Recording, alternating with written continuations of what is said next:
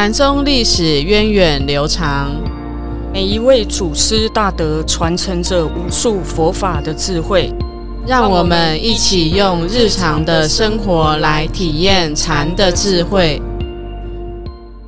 各位听众朋友，大家好，欢迎收听《禅不禅》，我是常正法师，我是岩舍法师。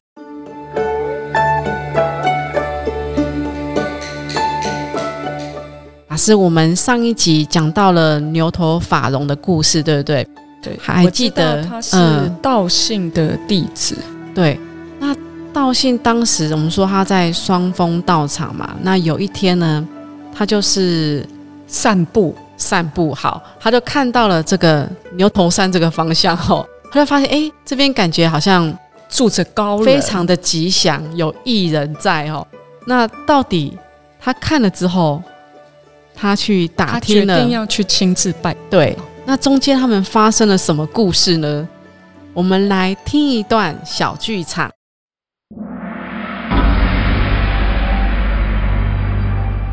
禅宗故事。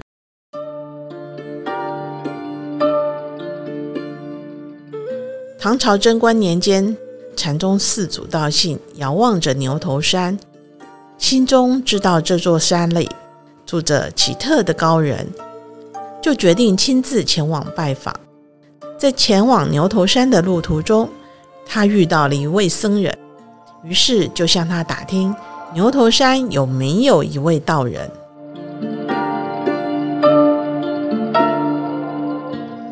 从这里往牛头山走，大概十里左右，有一个叫做阮荣的僧人。一直在打坐，看见了人也不起来，也不合掌问讯。莫非他就是那道人？道信禅师就进入牛头山来见法融。来到石室，道信看见法融坐在那里，神色自如，也没有看道信一眼。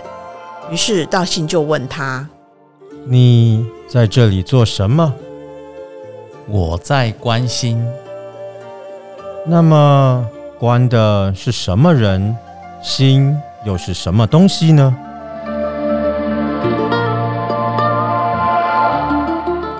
法融禅师无言以对，就站起来向道信行礼，礼貌的问道信：“这位大德，你隐居何处？”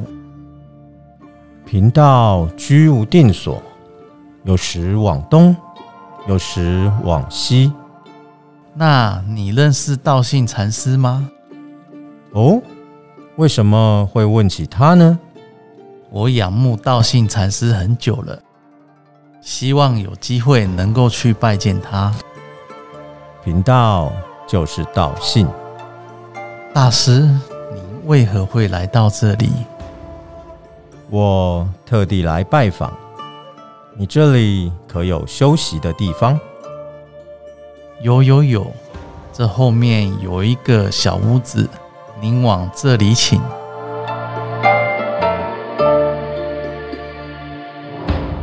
说着，法融禅师就引导四祖道信往后面的小庵去。一到法融住的小庵，道信就看到了这屋子周围都是些老虎、狼之类的猛兽。嗷！他就举起双手。表现出一副十分害怕的样子，结果法融就说：“大师，你怎么还害怕这个？你刚刚看见什么了？”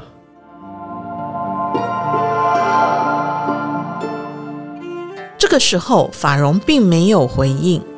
过了一会儿，两人正准备坐下来，道信就在法融打坐的石头上写了一个“佛”字。法融一看就不敢坐下去，这时候道信就笑他：“哈哈哈哈你怎么还怕这个？”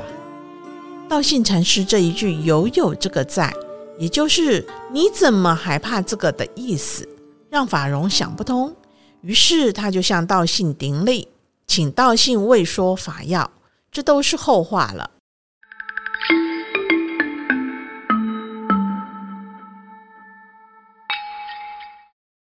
其实道信见到法荣的时候呢，在一段对话之后，法荣就对道信非常的敬佩，因为他问他关心的是谁嘛。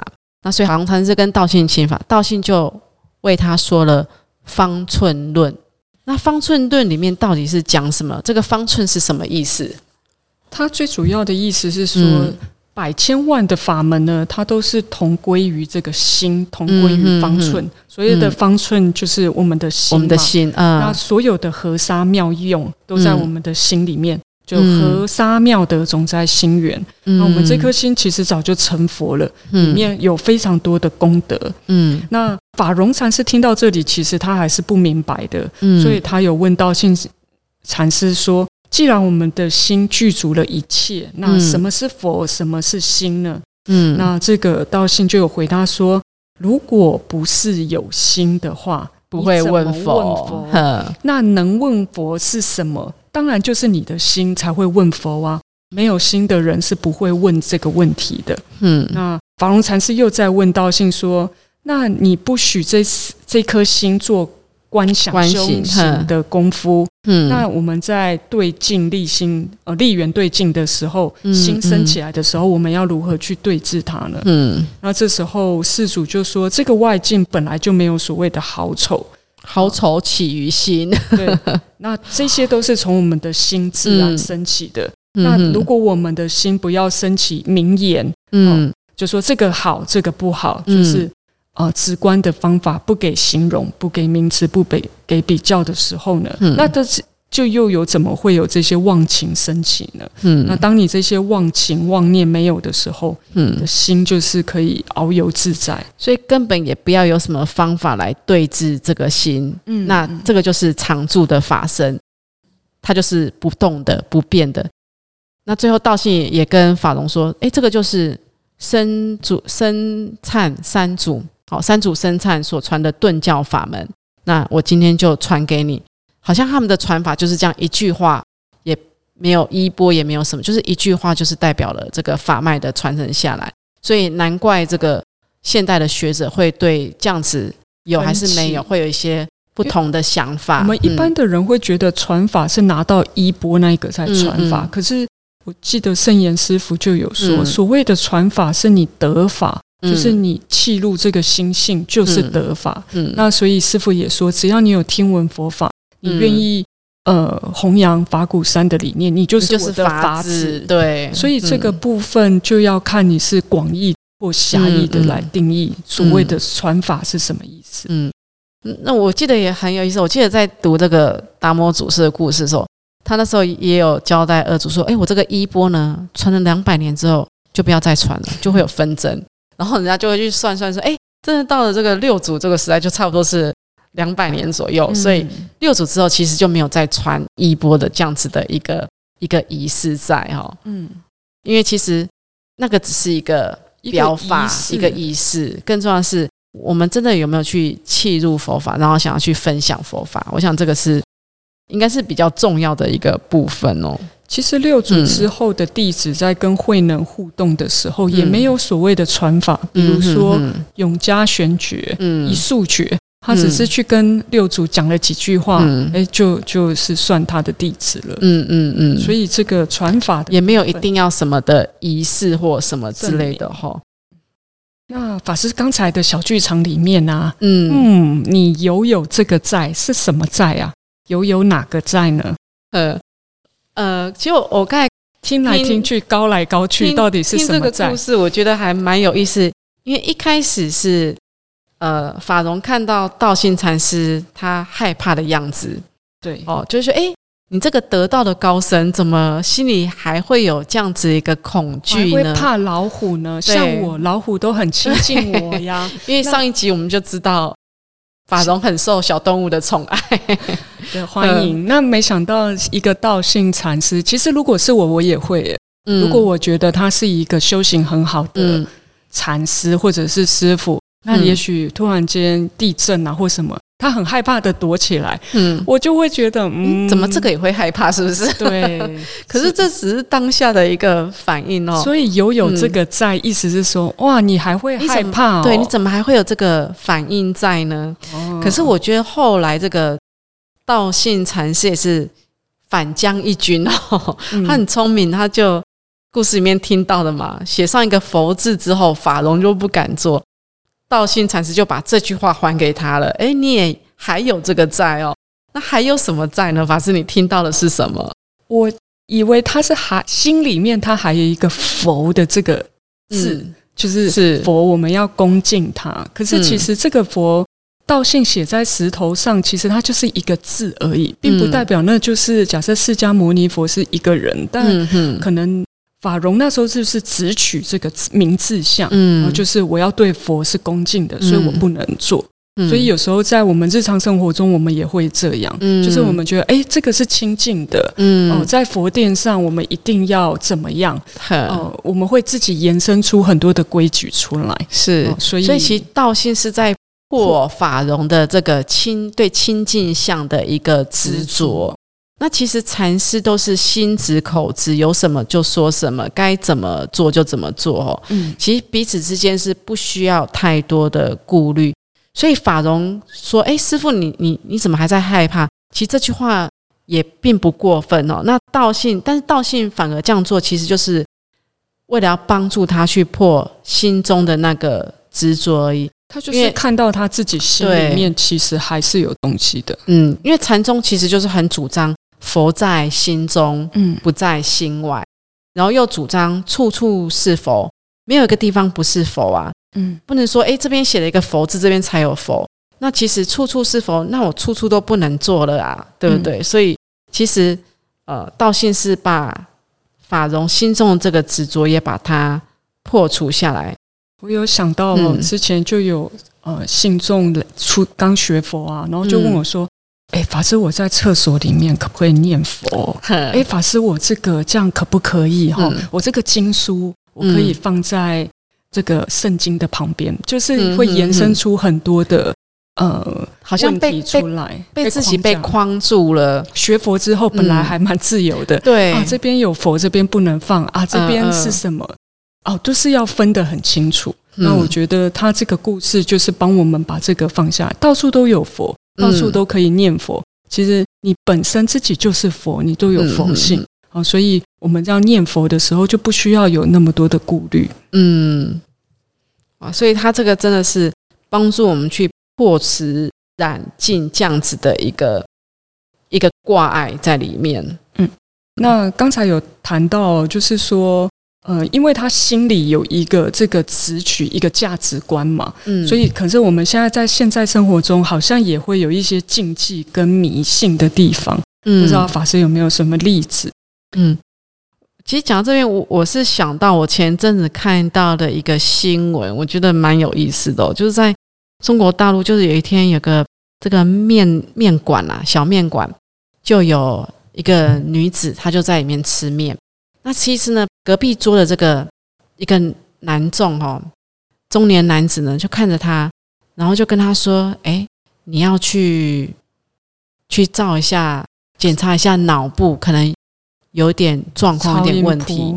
然后后来这个女子呢，她就想想哦，她就觉得也不太安，她就去，她就去医院医院去照，哎，果然她的脑袋脑部里面长了一颗瘤。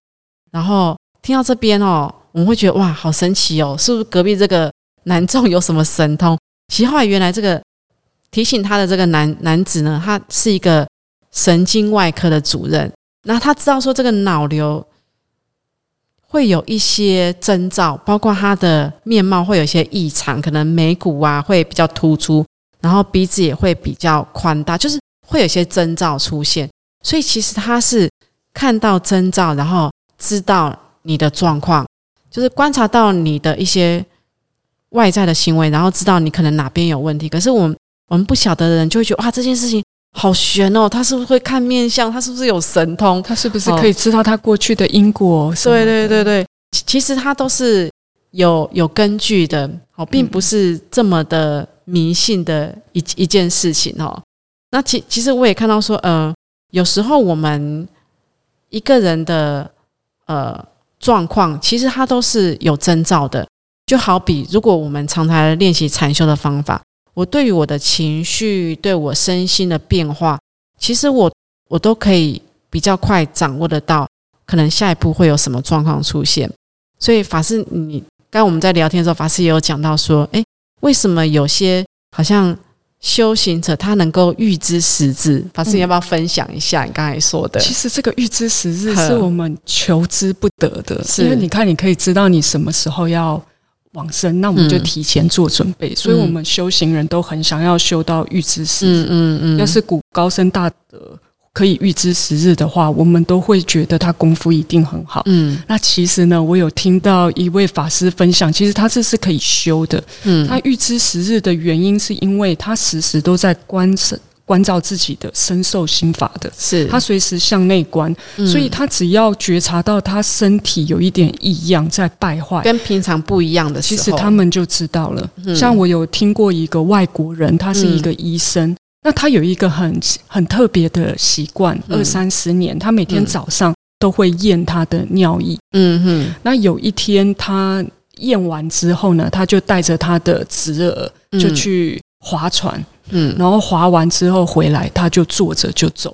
嗯。所以其实他说他那天他的叔叔不大对劲的地方是他验完尿之后，一定是感观察到这个跟他过去不一样，嗯所以他就已经知道自己的大限已到。所以平常我们有些呃菩萨们啊，就是会生很重的病，就到嗯医院才突然间啊，怎么已经末期了或怎么样？嗯嗯其实我们的身体它是随时会发出警讯，告诉你其实我很累了。但是我们常常都没有跟自己在一起我，们都忽略它。对我们也许我们要去追求我们想要的东西，嗯可是其实身体已经超过那个负荷，嗯可是我们又没觉察，就会酿成更严重的疾病。好，所以我们如果想要修预知时日的话，嗯就可以从现在随时的 身在哪里，心在哪里，随时回来关照我们的身体，我们都可以练出这一番功夫。所以这种预知时日，它并不是一种很神奇的事情，妙的、而是对于自己有没有一个很细比较细微深刻的一种观察。哎，法师，其实我觉得反过来哦，嗯我们不只可以观察自己，我们也可以察言观色。就是你只要看，其实夫妻之间也会，嗯为什么他们会很有默契？因为嗯感觉好像那个先生只要稍微动一下，哎，他就知道他要喝水，嗯就类似像这样，我们也可以提高对别人的觉察，那嗯给予最适时、最恰到好处的帮忙与关心。嗯那这样子的话，我们不但可以自立，可以利他。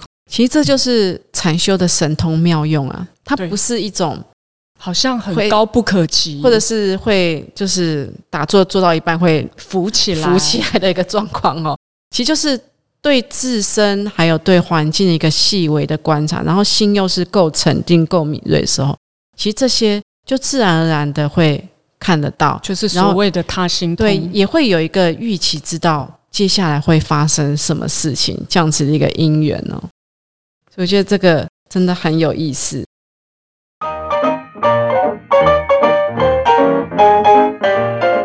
好，那我们今天的分享分享这边就到这边，好。认识了牛头法融，那他也开启了牛头中的法脉。那嗯，下一期呢，我们要介绍下一期呢，我们要继续回到五祖弘忍的传承下，我们会介绍大家都非常熟悉的六祖慧能大师的故事。好，我们下周再见了，拜拜。